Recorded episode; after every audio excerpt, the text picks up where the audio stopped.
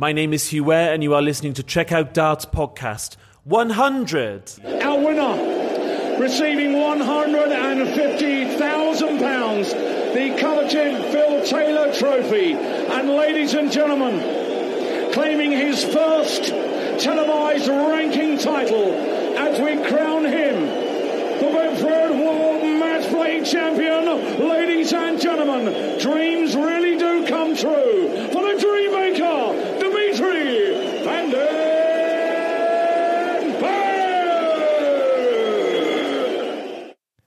Wahnsinnsauftritt von Dimitri van den Berg. Er ist Matchplay-Champion. Was für ein Endspiel. Gewinnt 18 zu 10 gegen Gary Anderson. Wir sprechen drüber hier in einer ganz besonderen Folge von Checkout der Darts Podcast. Es ist nicht nur die Folge zum Finale des World Matchplay 2020, sondern auch Folge Nummer 100.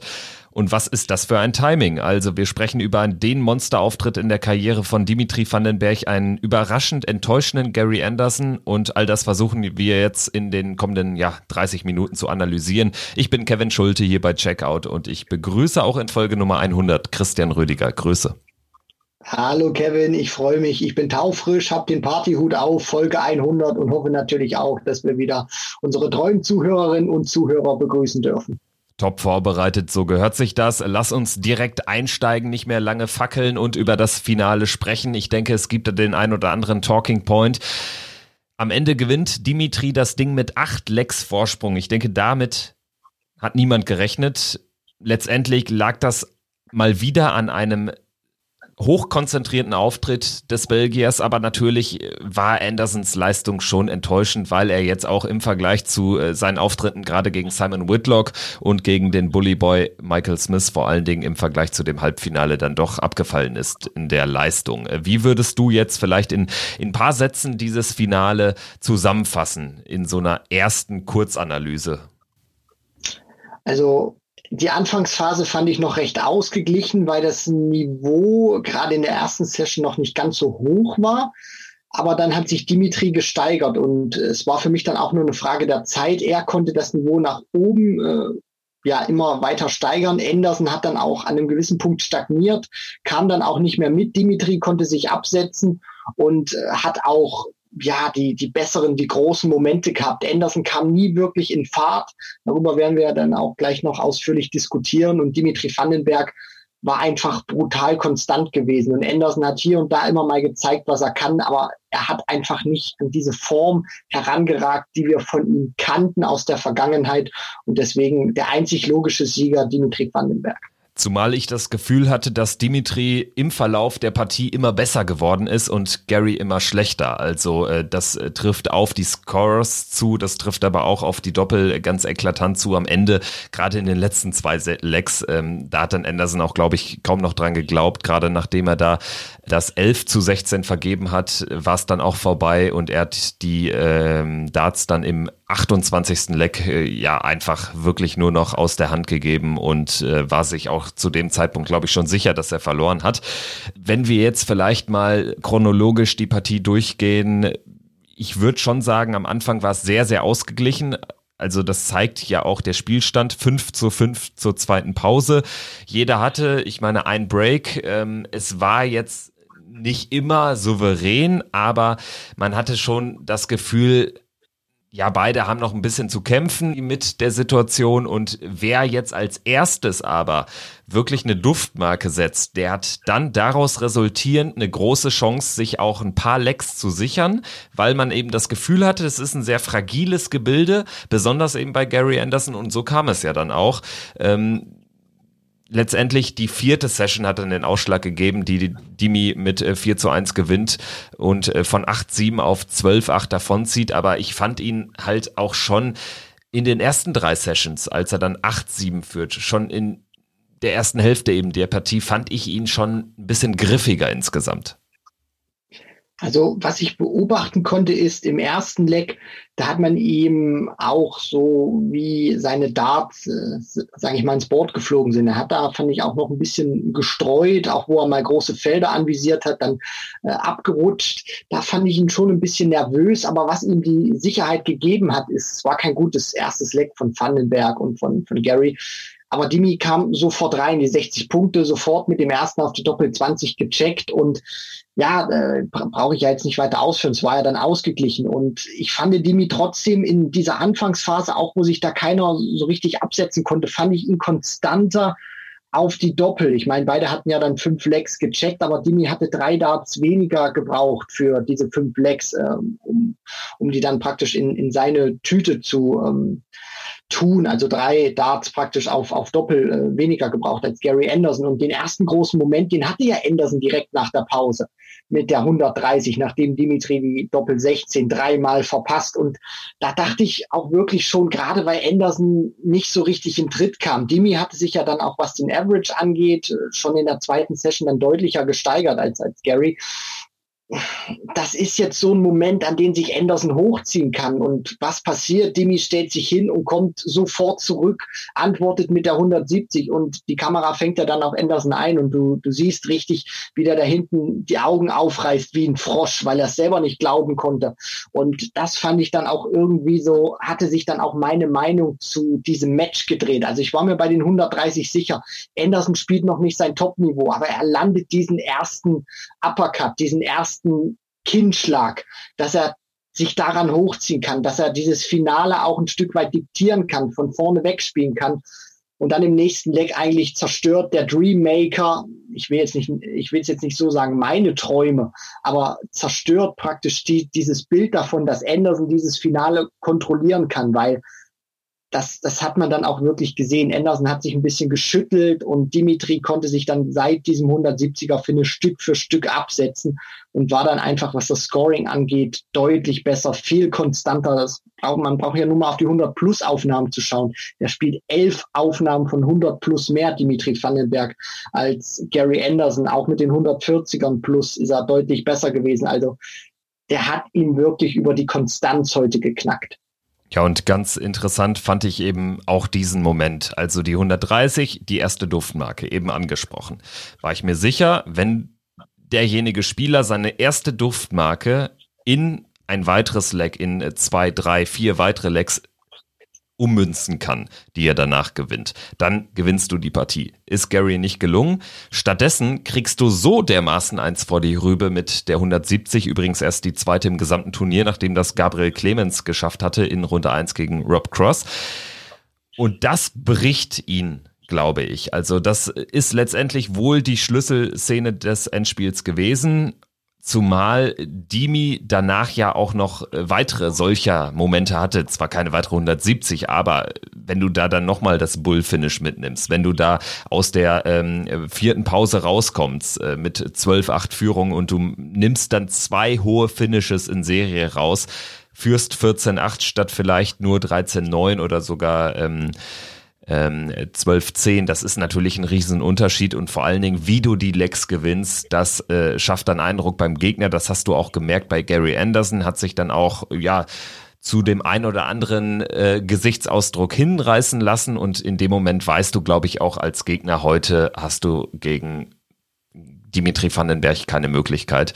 Und ähm, ja, am Ende war es dann auch tatsächlich so, dass je länger das Spiel dauerte, desto weniger hat man ja an Gary Anderson geglaubt und desto weniger hat er auch an sich selbst geglaubt.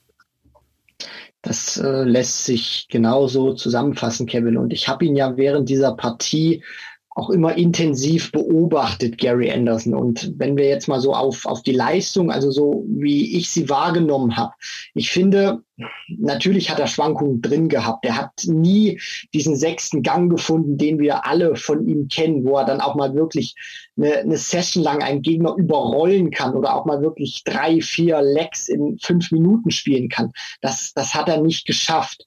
Trotzdem fand ich seine Leistung okay. Ich fand sie nicht mega schlecht. Ich fand sie jetzt aber auch nicht, ja, mittelmäßig gut oder gehobener Durchschnitt. Ich fand sie okay, mehr aber auch nicht. Ähm, Gerade auch die, die 100 180, wo er ja eigentlich einer der besten Spieler ist. Bis zum 24. Leck mussten wir darauf warten. Und ich finde auch, dass, dass der Rhythmus ein ganz entscheidender Faktor war, weil ich habe ihn ja immer wieder auch beobachtet und er hat schon teilweise auch mal versucht, aufs Tempo zu drücken. Also der erste Dart hat sehr häufig auch im Board gesteckt. Da ist Dimitri noch nicht mal wieder in die Kamera reingelaufen. Und wenn man dann mal Dimitri beobachtet hat, Anderson hat die Darts rausgezogen. Dimitri hat ihn auch wirklich vom Oki weglaufen lassen und hat dann Anderson hinten sich anstellen lassen, warten lassen. Und dann ist er vor ans Oki und hat die Darts geworfen. Und Anderson hat immer wieder versucht, auch ein Stück weit auf die Tube zu drücken. Dann hat er das Tempo wieder rausgenommen. Heißt, hat für sich auch immer den, den Rhythmus ein Stück weit gewechselt. Und das finde ich hat auch immer sehr gut gezeigt, dass sich Anderson überhaupt nicht wohlgefühlt hat. Hat ja auch, ähm, sein Set Darts, die er da hatte, glaube ich, nach ein paar Lecks gewechselt. Also er hat zwar dieses äh, gleiche Modell gespielt, aber fand eben die, mit, mit denen er die, die ersten Lecks bestritten hat, ein bisschen schwitzig in der Hand. Hat die auch gewechselt, dann immer wieder die, diese ständigen Tempowechsel, dann hat, hat das Scoring nicht gepasst. Also er hat für mich auch gefühlt, ist ja in diesem Match nie wirklich angekommen, sondern er hat immer nach Punkten gesucht, um irgendwie in diese Partie reinzufinden. Und das zeigen eigentlich alle Statistiken. Ich meine, 24. Leck, erste 180, da bräuchte man eigentlich nicht mehr mehr sagen, wenn wir über Gary Anderson reden. Der hat immer nach Punkten gesucht, hat immer geguckt, an was kann ich mich festhalten, um irgendwie an das Niveau ranzukommen, was ich mir selber vorstelle. Und das hat er nie im Match geschafft, egal was er versucht hat. Ja, ich äh, gebe dir recht, man kann die Leistung von Gary insgesamt als okay bewerten, wenn man jetzt den Kontext außen vor lässt. Für ein Finale, für die Erfahrung, für die eigenen Ansprüche, die er hat, äh, würde ich es nicht als okay bewerten. Da war es dann schon eher eine schwache Leistung, ist meine Meinung.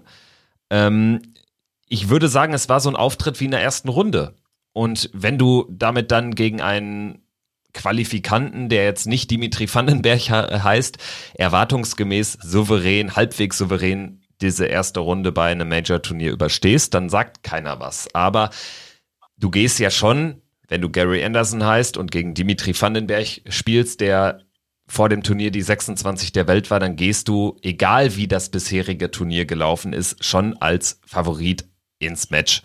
Und Demzufolge würde ich sagen, äh, war es dann doch eher enttäuschend, gerade weil man weiß, was man von Gary erwarten kann und gerade weil man auch das Gefühl hatte, dass er im Verlauf des Turnieres sich auch an der Stärke seines Gegners hat hochziehen können. Denn das haben wir im Halbfinale gegen Michael Smith gesehen, zumindest phasenweise. Ähm, am Ende bleibt dann ein zweiter Platz. Er verliert dadurch in der Rangliste tatsächlich an Boden, ist jetzt nur noch die Neun der Welt. Liegt daran, weil er vor zwei Jahren den Pot geholt hat, die Phil Taylor Trophy. Bevor wir äh, gleich nochmal so auch auf die Zukunftsaussichten, die unmittelbare Zukunft von Dimitri Vandenberg zu sprechen kommen, ähm, vielleicht noch ein paar Wörter zu Gary Anderson. Wie würdest du jetzt als Gary Anderson dieses Turnier bewerten mit ein bisschen Abstand. Natürlich bist du wahnsinnig enttäuscht, wenn du äh, das, den Turniersieg vor Augen hast, dann nur Zweiter wirst. Grundsätzlich muss man aber auch sagen, im Vorfeld des Turniers, Gary Anderson in einem äh, Viertel mit äh, Michael van Gerven im Draw, da kannst du jetzt nicht davon ausgehen, dass du das Finale erreichst. Also wie bewertet man so ein Ergebnis. Das ist, glaube ich, ziemlich schwierig, gerade weil man jetzt auch als Gary Anderson zuletzt gar nicht so viel gewonnen hat und äh, gar nicht so häufig in Finals stand. Ja, der letzte große Erfolg, sage ich mal auch vor TV-Kameras, der liegt ja schon ein bisschen zurück. Die Champions League of Darts 2018 war ja ein tolles Jahr gewesen, wo er die gewonnen hat mit dem Matchplay zusammen und auch den UK Open. Wartet ja seitdem auch auf wirklich große Titel abseits von, von der Pro Tour. Und dieses Okay, was ich da auch, ähm, oder womit ich äh, Gary Anderson jetzt stigmatisiert habe, das habe ich so auf, auf seine momentane Form natürlich auch angepasst und auf das Turnier, was er gespielt hat. Also jetzt so große Wunderdinge habe ich von ihm nicht erwartet. Und ich glaube trotzdem, dass er das Positive mitnehmen sollte. Also er hat bei weitem nicht den Standard gespielt, den wir von ihm kennen. Aber trotzdem erreicht er das Finale. Natürlich sagen jetzt wieder viele, na, was wäre denn passiert, wenn er im Viertelfinale auf Van Gerven getroffen wäre. Aber das ist immer die, dieser, dieser Konjunktiv, dieses hätte, wäre, wenn und aber. Er hat gegen Whitlock gespielt, weil Van Gerven vorher gepatzt hat. Whitlock hat ihn rausgenommen. Er hat trotzdem James Wade geschlagen. Er hat Michael Smith geschlagen. Also das sind ja jetzt auch nicht die allerschlechtesten Spieler. Und der Bully Boy hatte mich auch überzeugt in dem, in dem Turnier. Da hätte ich auch gerechnet, dass er Anderson rausnimmt. Und dann erreicht er trotzdem das Finale mit einer Form, die bei weitem nicht dem entspricht, was, was wir von ihm gewöhnt sind. Und da möchte ich vielleicht noch mal ganz kurz was da, da, dazu auch sagen. Ähm, gerade mit, mit dieser Leistungseinordnung. Ich sehe das immer ein bisschen ähnlich wie mit Rob Cross, auch wenn Anderson schon deutlich länger mit dabei ist. Anderson hat uns verwöhnt die vergangenen Jahre. Und immer wenn wir über Gary Anderson sprechen, sprechen wir immer auch im Kontext über den Doppelweltmeister, über den zweifachen Premier League Champion, der das Matchplay gewonnen hat, der die UK Open gewonnen hat, der World Series Titel gewonnen hat, der brutal hohe Averages gespielt hat. Also der hat uns auch immer wieder verwöhnt. Und gerade wenn dann solche Top-Spieler nicht an ihre Leistung rankommen oder vielleicht ihren Zenit auch ein bisschen überschritten haben, wobei ich das nicht glaube bei Anderson, dann äh, fragen wir uns natürlich immer wieder oder legen die Messlatte auch teilweise ein bisschen zu hoch an. Ich meine, Rob Cross, was hat der für, für eine WM gespielt? Und wir sehen ihn als einen der besten Spieler auf der Tour. Natürlich kann der Averages ins Board brennen, wie kein anderer. Aber ich glaube, er wird auch manchmal ein bisschen zu, zu, zu groß gemacht, auch von uns, weil er eben ich meine, hallo, der holt seine ersten beiden Major-Titel, erster Titel WM Zweiter Titel World Matchplay. Ja, ich weiß, er hat auf der Proto vor, vor seinem WM-Titel schon, schon zugeschlagen, aber der, der holt praktisch sein, seine ersten TV-Siege mit den zwei größten Ditchern, die du dir holen kannst im Darts. Und dann sind natürlich auch Erwartungshaltungen andere. Und die ist bei Gary Anderson genauso. Und vielleicht sollten wir da vielleicht auch ein bisschen die, die, die Maßstäbe jetzt beim Flying Scotsman erstmal ein Stück weit zurückschrauben. Er sagt ja immer wieder selber, es kotzt ihn an in den Interviews, dass er nicht an sein Leistungslimit rankommt. Und vielleicht wird er das auch nie wieder erreichen, so wie er das äh, vor ein paar Jahren gemacht hat. Aber ich denke, er sollte das Positive mitnehmen. Und das ist eine Finalteilnahme und große Jungs geschlagen, auch wenn er nie wirklich das gespielt hat, wozu er imstande ist gehe ich absolut mit, weil du weißt auch, es entscheidet sich einfach auch äh, manchmal in, in einzelnen Lecks, wie so ein Spiel ausgeht. Und es geht dann eben vielleicht auch nicht darum, jetzt hier über ein 100er Turnier-Average zu reden, jedes Mal. Du kannst auch äh, zweimal ein 100er spielen bei zwei Turnieren und kannst zweimal früh rausgehen. Ist ja auch logisch. Insofern ähm, das soll jetzt auch nicht so rüberkommen, als würde man irgendwie einen zweiten Platz in Frage stellen oder als möglicherweise gar nicht so gut bewerten. Ich denke schon, das ist ein Top-Ergebnis, auch in der jetzigen Phase und Form von Gary Anderson. Das muss er so mitnehmen. Aber er wird sich eben auch schon noch ärgern, ne? Also definitiv, ja. weil ähm, eben seine Leistung nicht ganz auf dem Level war, wo er schon mal war und wo er dann eben Turniere nicht gewonnen hat, weil es dann eben gegen Michael van Gerven geht im Viertelfinale oder im Halbfinale. Ne? Also ist natürlich bitter. Ähm, aber das soll es auch gewesen sein zu Gary Anderson. Wir sind gespannt auch, wie er sich dann in vier Wochen präsentiert bei ja den sechs Nächten Premier League, die dann auch auf der Bühne in Milton Keynes in der Marshall Arena stattfinden werden da noch nicht mit dabei. Ich sage noch nicht, denn ich denke, nächstes Jahr Premier League, da können wir schon mal drüber reden, wenn wir auf Dimitri Vandenberg zu sprechen kommen. Vielleicht noch mal ähm, ganz kurz ihn zu Wort kommen lassen. Äh, bei den Kollegen von Sky Sports hat er Folgendes gesagt nach seinem Triumph beim Matchplay gegen Gary Anderson. Dreams coming true, I don't know. Um, yeah, I'm, I'm winning. I'm, I am the winner of this tournament. Um, wow, give me give me a few extra hours. I, I think I need them um, at the moment now. Wow, what a beautiful trophy I have in my hands. They call it the Phil Taylor Trophy. Ja, welche Attribute würde man am ehesten mit Dimitri Vandenberg und diesem Turnier verbinden? Also ich werfe definitiv Konzentrationsfähigkeit rein und ein riesengroßes Selbstvertrauen. Das ist auch im Finale wieder deutlich geworden. Und das gepaart bringt dich im Dart schon mal automatisch recht weit. Auf jeden Fall. Die beiden gehe ich absolut mit. Ähm, sage noch der Glaube an sich selbst und äh, ist jetzt kein Attribut. Aber äh, ich sage einfach mal, ich meine, die Trophäe heißt ja Phil Taylor Trophy, werfe ich mal Phil Taylor in, in, den, ähm, in den Hut, weil so wie Dimitri Vandenberg auch dieses Turnier gespielt hat, teilweise auch wirklich richtig überzeugend gegen Lewis, gegen Aspinall, auch heute gegen N, auch gegen, gegen Anderson im Finale.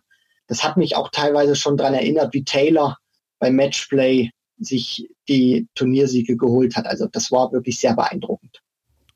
Ja, würde ich auch sagen. Also mir ist auch eine kleine Szene jetzt gerade noch in Erinnerung gerufen worden.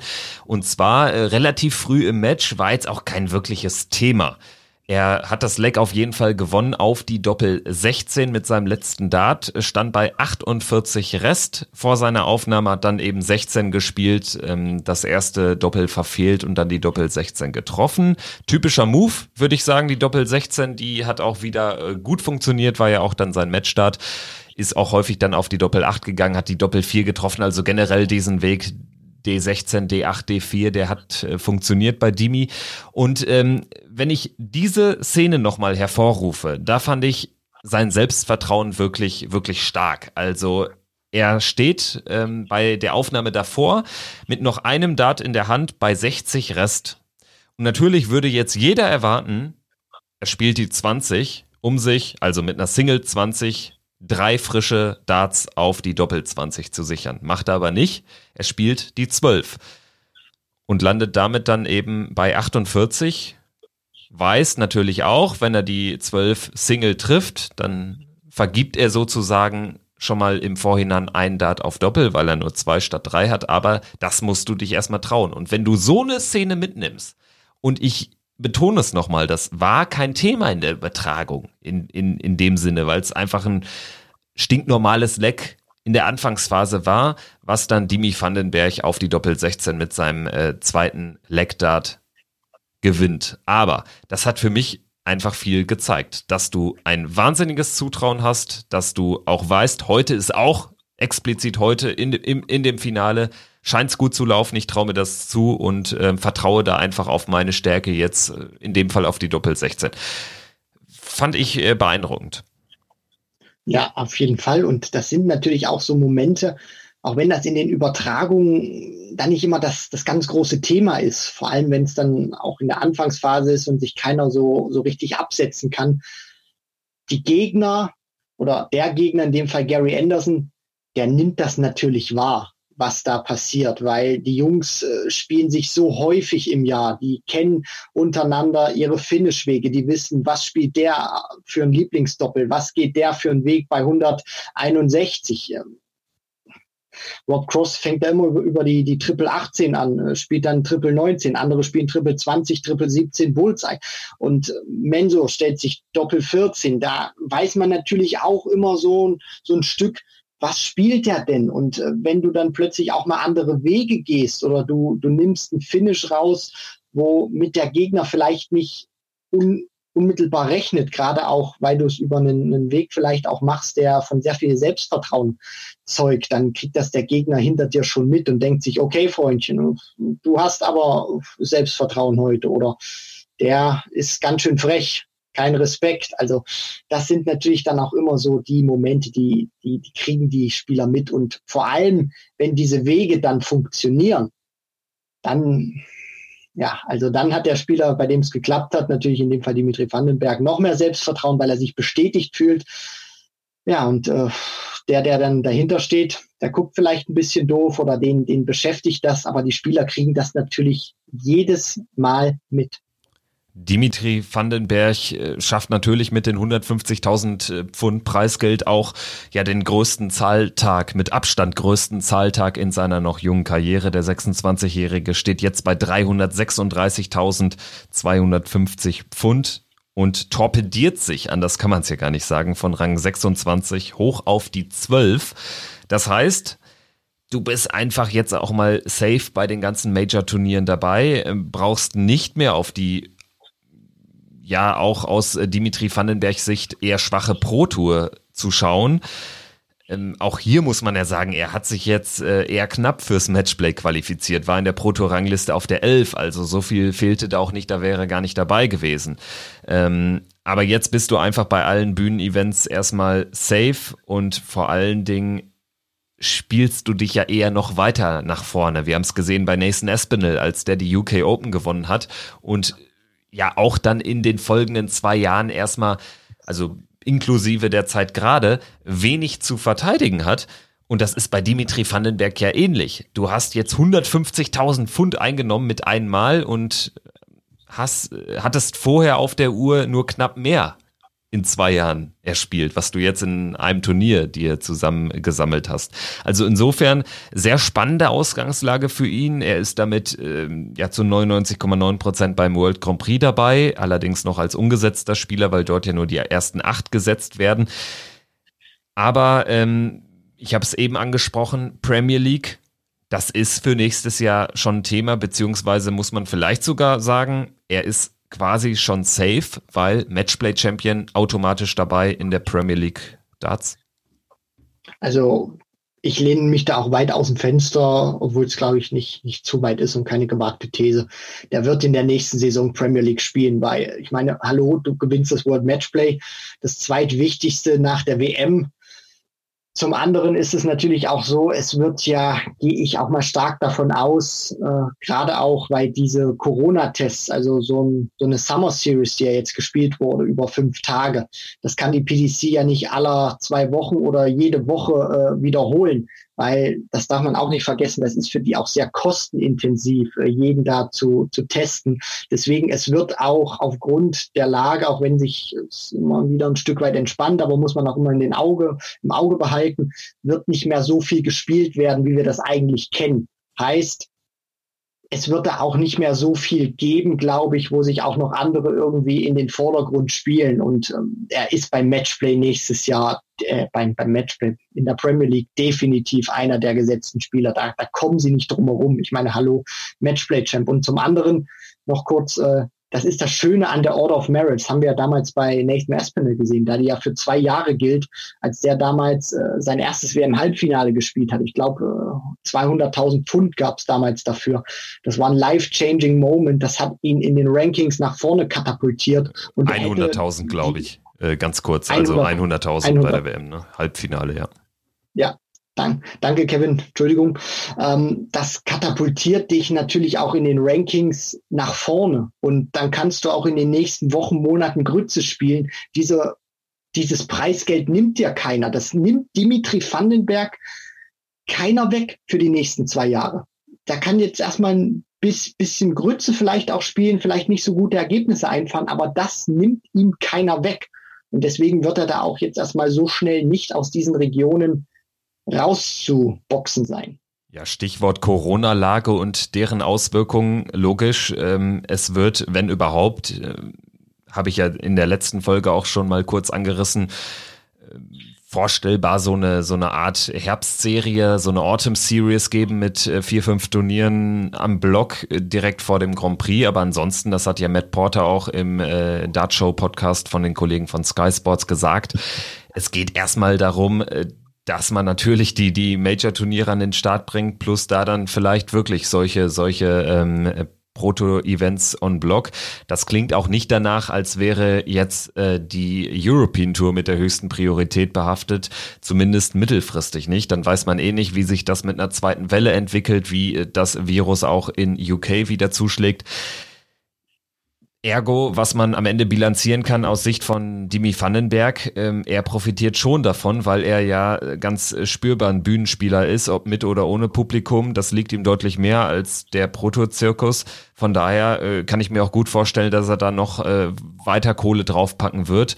Und äh, verlieren an Boden kann er ja kaum, wie du es auch schon richtig gesagt hast. Äh, Im Prinzip kann er 15 Mal ähm, auf Pro-Tour-Turnieren in der ersten Runde ausscheiden und wird es in der Rangliste nicht merken.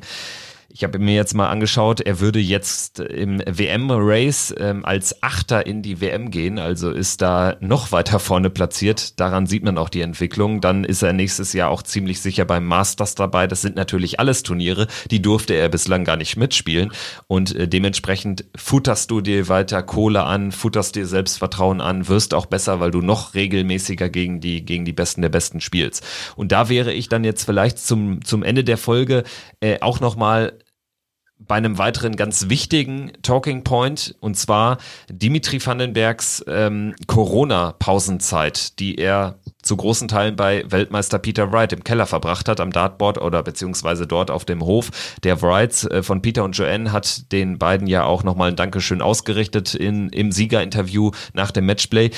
Ähm, was glaubst du, hatte das für einen Einfluss jetzt auf diese Leistung ja, diese Leistungsexplosion von Dimitri Vandenberg, dem Dreammaker? Einen großen. Natürlich wissen wir auch, dass Dimitri auch schon vor dieser Corona-Pause sich sehr viel mit seinem mentalen Spiel beschäftigt hat. Also er hat ja das auch vorher immer schon gemacht, dass er mit sich selbst gesprochen hat, dass er auch immer versucht hat, sich, sich zu zügeln, seine Emotionen äh, ruhig und unter Kontrolle zu halten. Von daher ähm, ist das jetzt, sage ich mal, keine krasse Weltveränderung, die er da, ähm, ja, die, die sich da vollzogen hat. Aber er hat bei Peter Wright dazugelernt, auf jeden Fall. Und äh, das ist jetzt ein Thema, das, das möchte ich jetzt gar nicht zu groß ausführen, weil über Peter Wright werden wir in den nächsten Folgen, in den nächsten Monaten auch noch mal öfter sprechen. Und mit Peter würde ich mich auch ganz gerne mal äh, stundenlang unterhalten, weil äh, ganz kurz, es gibt Spieler, die sind in ihrem Sport grandios, egal in, in welcher Sportart, aber verstehen das Spiel oder haben von, von, von den taktischen Aspekten wenig Ahnung. Dann gibt es Spieler, die sind top und verstehen das taktisch gut. Dann gibt es aber auch Spieler, die sind Flops, sind aber taktisch mit einer der, der, Besten, die es auf diesem Gebiet in, in dieser Sportart gibt. Und Peter Wright, das ist meine persönliche Meinung, auch so wie ich ihn immer wahrnehme, was ich von ihm auch alles gelesen habe, ist ein Spieler, der verdammt viel Ahnung von Darts hat und auch verdammt viel Ahnung von, von diesem mentalen Aspekt. Und wenn du das dann miteinander kombinierst und Dimitri auch schon ein bisschen fortgeschrittener war in seinem mentalen Spiel, in seinem strategischen, in seiner strategischen Art Darts zu spielen, und dann kommst du zu Peter Wright und der bringt ja auch noch ein Stück weit was bei, dann ist das wie ein Sechser im Lotto mit Zusatzzahl. Also Peter Wright ist einer, der dieses Spiel fast oder so gut wie kaum ein anderer versteht und immer wieder adaptiert. Das sieht man ja auch immer wieder, wenn er verschiedene Sets auch in den vergangenen Jahren mitgebracht hat oder selbst jetzt teilweise auch mal wechselt. Das hat nicht nur Gründe irgendwie im Kopf, sondern das hat auch teilweise äh, andere Aspekte, die wir irgendwann mal anders aufführen. Aber der versteht dieses Spiel einfach super und deswegen war das eigentlich das Beste, was Dimitri Vandenberg passieren konnte, dass er bei Peter Wright in Anführungszeichen eingesperrt war. Ja, und vor allen Dingen muss man ja auch konstatieren, Peter Wright ist ja selbst noch mal größer geworden, was seine gesamte Strahlkraft dann auch auf so junge Sportler wie Dimitri Vandenberg äh, betrifft, weil er hat eben jetzt auch seine Monkey of the Back äh, Situation gehabt, wie es die Briten sagen. Also er hat im Prinzip seine Dämonen besiegt und hat nach etlichen Major-Finalniederlagen jetzt das größte Ding von allen gewonnen, in einer beeindruckenden Art und Weise klauen deutlich gegen Michael van Gerven, seinen großen Rivalen, den er quasi nie schlagen konnte, vorher bei der WM 2020. Dementsprechend ähm, ist das ja dann auch nochmal ein Faktor, wo du dann wenn du als Dimitri Vandenberg mit ihm sprichst und mit ihm trainierst, mit ihm mentale Aspekte des äh, Spiels durchgehst, du schaust ja zu so einem auf und nimmst ihm auch vor allen Dingen alles ab, weil er hat es mit langer, harter, akribischer Arbeit geschafft, an die Spitze des Sports zu gelangen und besseren Mentor quasi gibt es in so einer Phase ja dann gar nicht. Vielleicht auch gerade in so einer Karrierephase. Dimitri Vandenberg kann man gut vergleichen eigentlich mit einem Max Hopp, mit einem Martin Schindler. Äh, paar Jährchen ja auch schon dabei, obwohl er erst 26 ist. Aber ähm, es fehlte jetzt so dieser eine große Peak, dieses eine Breakout-Turnier. Hätte vielleicht Max damals haben können, wenn er ähm, James Wade bei der bei den European Championship 2018 geschlagen hätte. Also da war er kurz davor. Das hätte ihn vielleicht auch so einen Boost gegeben. Wir haben es bei Nathan Espinel gesehen. Der ist seit seinem völlig sensationellen UK Open Triumph nicht mehr von oben wegzubekommen. Er ist immer ein Faktor, wenn es um den Ausgang von Major-Turnieren geht. Und ich kann mir gut vorstellen, dass, dass das bei Dimi Vandenberg auch der Fall sein wird. Und das wird jetzt äh, ja spannend zu sehen sein in den nächsten Wochen und vor allen Dingen Monaten, weil wir wegen Corona jetzt ja erstmal äh, ja ein paar Wochen wieder keine Darts äh, fliegen sehen. Leider ja, aber um dann nochmal anzuknüpfen, du brauchst teilweise nur diesen einen Moment im Darts oder im Sport allgemein, wo es dann Klick macht.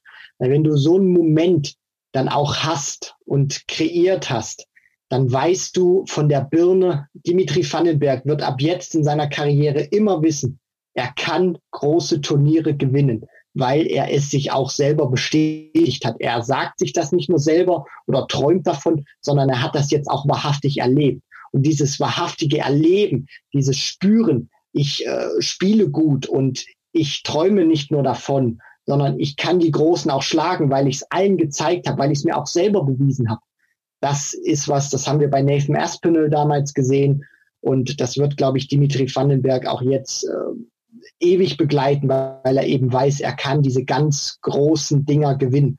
Aber ich glaube, es ist auch nicht nur ein Stück weit Zufall oder äh, ja, dieses, dieses Anordnen von, von diesen strategischen Aspekten, die er sich antrainiert hat, sondern es gibt ja auch diese Geschichte vom, ich glaube, Grand Slam oder so vor ein paar Jahren, wo er ausscheidet und sich dann nach der Niederlage nochmal, ich glaube, drei Stunden ans Board gestellt hat, was dann natürlich auch zeigt, also der Kerl hat sich das über Jahre erarbeitet und hat sich an die Spitze jetzt beim World Matchplay auch gebissen. Ja, und ich weiß nicht, wie es dir geht, aber bei mir ist das dann auch immer so, wenn ich jetzt Nathan Espinel äh, betrachte, 2019 UK Open oder jetzt World Matchplay 2020 und Sieger Dimitri Vandenberg, äh, dann verliere oder dann gewinne, dann gewinne ich auch immer mehr an Glauben, dass äh, es irgendwann vielleicht auch einer der deutschen äh, Young Guns, die wirklich immer noch jung sind, auch mal schaffen kann, dass da so ein Turnier um die Ecke kommt, wo man es dann unverhofft so weit schafft, dass man sich A in der Order of Merit nach vorne katapultiert und B vor allen Dingen auch ja die eigenen Dämonen besiegt und dadurch dann eben weiter an Spielstärke gewinnt. Das haben wir jetzt bei Espinel gesehen. Ich bin mir sicher, nochmal, ich bin mir sicher, das wird man bei Dimi auch sehen und Vielleicht sehen wir es auch mal in Zukunft bei einem Gabriel Clemens. Dem fehlt zum Beispiel gar nicht mehr viel. Bei Max Hopp, äh, das ist ein anderes Thema, das würde jetzt auch äh, deutlich zu weit gehen. Ähm, der hat das auch im Tank grundsätzlich. Ähm, der muss jetzt erstmal wieder in die Spur kommen. Äh, das gleiche gilt für Martin, der das ganz punktuell ja auch schon gezeigt hat, wenn man da an 107er Averages denkt beim World Cup, wenn man da an äh, den Sieg gegen Michael van Gerven denkt in Köln. Und ich glaube auch, einen dürfen wir nicht vergessen, Nico Kurz. Der hat das auch grundsätzlich im Tank. Ich denke, dass verheißt immer noch äh, ja ordentlich was Gutes äh, für den deutschen Dartsport. Da gibt's noch welche in der Hinterhand, auch wenn es aktuell vielleicht eher mäßig läuft. Bis auf, müssen wir wirklich ausklammern, Gabriel Clemens. Ähm, Christian, ich würde sagen, bevor wir jetzt hier noch zu weit abdriften, lass uns doch gerne noch so eine große Matchplay und äh, Dart äh, Juli August 2020 Status Quo Folge machen, wo wir auch noch mal das größere Rad drehen. Ähm, und ja, vielleicht jetzt auch den Haken hinter dieses Finale setzen und hinter dieses Matchplay. Vielleicht ganz kurz noch, was war denn jetzt abseits des Finals dein Highlight von den letzten neun Tagen hier, auch die wir hier begleitet äh, haben im Podcast? Das ist tatsächlich eine sehr gute Frage. Also ich würde schon das Match von Glenn Durant gegen Dimitri Vandenberg äh, rausstechen, das Halbfinale, weil das so methodisch war, es war so intensiv, auch vom, vom Zuschauen und auch auf so einem ja sehr interessanten Niveau, nicht nur von der Qualität, sondern auch wie dieses Spiel gespielt wurde und wie Darts gearbeitet wurde. Dann andere Aspekte, Adrian Lewis, der äh, plötzlich mehr als je, jemals zuvor an sich glaubt, Michael van Gerven, der sehr überraschend früh rausgeht, äh, Peter Wright, also das sind alles so, so Sachen, die, die Top-Jungs sind weiterhin die Top-Jungs, aber dann hast du Spieler wie ein José de Sousa, die, glaube ich, immer mehr in, in die Spur kommen. Also ich glaube, wir haben ein ganz äh, differenziertes Darts-Jahr und ähm, es wird auch immer wieder Intervalle geben mit, mit Pausen. Und deswegen glaube ich auch, dass Turniere, die jetzt auch in Zukunft gespielt werden, dass wir da auch mit ähnlichen Verläufen wie beim Matchplay rechnen können. Ja, ich bin auch der Meinung, also ich wollte jetzt gerade auch nochmal ansetzen und genau äh, ja etwas ähnliches sagen, dass ich einfach dieses Turnier im gesamten A gut fand. Ähm, mein persönliches Highlight war jetzt schon das Finale, weil mit so einem beeindruckenden Auftritt von Dimi habe ich nicht gerechnet, gerade gegen den so erfahrenen Gary Anderson. Das fand ich am allerbeeindruckendsten. Würde allerdings natürlich auch noch dieses legendäre Achtelfinale von Whitlock gegen MVG in den Topf werfen und das Viertelfinale Durant gegen Voort. Vielleicht jetzt nicht von der spielerischen Qualität das allergrößte, aber einfach mit, mit dieser Tension auf der Bühne, mit dem Ende dann auch und mit den irren Wendungen, das war schon ganz groß. Insofern würde ich sagen, machen wir jetzt tatsächlich einen Haken hinter neun Tage Podcast hier bei äh, Checkout, äh, Matchplay Spezial sozusagen jeden äh, Tag oder jede Nacht haben wir uns gemeldet. Ich denke mal, das ist ein Konzept, was wir nicht nur während äh, der Weltmeisterschaft, wo wir es sowieso letztes äh, Jahr schon gemacht haben und auch jetzt beim Matchplay machen wollen. Beim, bei der Premier League haben wir es auch gemacht ähm, ich gebe ganz offen zu, ich habe ein bisschen Bauchschmerzen, da jetzt sechs Tage Premier League mit immer den gleichen Spielern dann auch in der Intensität zu machen. Vielleicht äh, ergibt es mehr Sinn, das dann, äh, dann doch wirklich auf die normale Premier League wieder auszuweiten, wenn es soweit ist, 2021 oder wenn vielleicht wirklich vor Zuschauern wieder gespielt werden sollte im September, Oktober. Und wir haben ja dann auch noch den World Grand Prix, European Championship und Grand Slam. Also insofern es wird ja dann doch relativ dartsreich, auch wenn wahrscheinlich äh, die Zuschauer draußen bleiben müssen noch eine relativ lange Zeit. Wir werden das weiter beobachten. Christian, ich möchte, bevor ähm, ich dir auch nochmal äh, letzte Worte überlasse, erstmal äh, auch Danke sagen. Jetzt in 100 Folgen Checkout ähm, haben hier so viele wunderbare Experten ähm, diesen Podcast bereichert, von Elmar Polke über die wunderbaren Darts Irren bei Daten.de, Kevin Barth, Marvin Vandenboom, bis zu Lutz Wöckener, Sascha Bandermann, Jonas Tressbach vom wunderbaren Twitter-Account DartsWM, äh, Marcel Yildiz, Grüße nach Österreich. Dann natürlich auch zu erwähnen, äh, ja zahlreiche Spieler, zum Beispiel eben Gabriel Clemens, der immer mal wieder ein paar Minuten Zeit gefunden hat, auch obwohl er in der Vorbereitung vor großen Turnieren steckte. Ähm, großes Dankeschön und natürlich zu guter Letzt ganz großes Danke an alle Hörerinnen und Hörer, mit denen der Austausch einfach riesengroßen Spaß gemacht hat und natürlich Jetzt äh, vielleicht auch noch ein paar Worte von dir. Ähm, erstmal danke, dass du äh, das jetzt auch so mitmachst seit der WM. Knapp 60 Folgen machen wir jetzt in diesem Zweierformat. Ja, es macht Laune und ich denke, wir machen uns ran an die nächsten 100. Also das würde ich auf jeden Fall sehr begrüßen. Ich bedanke mich natürlich auch bei allen, die zugehört haben, egal ob ihr jetzt alle 100 Folgen euch angehört habt oder nur eine. Ich finde immer, jeder Zuhörer beziehungsweise Zuhörerin, die da zukommen, sind einer mehr und wir, wir freuen uns einfach riesig.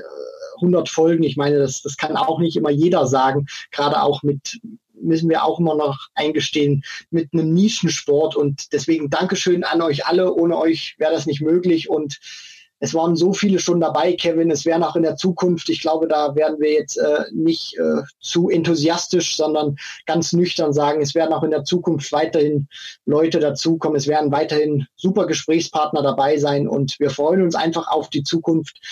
Denn die WM steht ja auch wieder an. Also wir werden weiterhin für euch der aktuellste und täglichste Podcast sein, den es auf dem Markt gibt. Versprochen. Genau so sieht's aus und ganz kurzfristig äh, arbeiten wir jetzt auch noch versprochen an einem äh, Matchplay-Spezial, was das Ganze nochmal ein bisschen aufarbeitet, was vielleicht ähm, jetzt auch nochmal vom Finale so ein bisschen weggeht, sondern das ganze Turnier nochmal so ein bisschen bilanziert. Da arbeiten wir dran. Wir können noch nicht versprechen, wann da eine Folge erscheint. Vielleicht äh, geben wir uns jetzt auch ein bisschen Luft, äh, da noch ein bisschen was vorzubereiten wenn sie erst in der Woche entscheidet, ist ja auch kein Problem.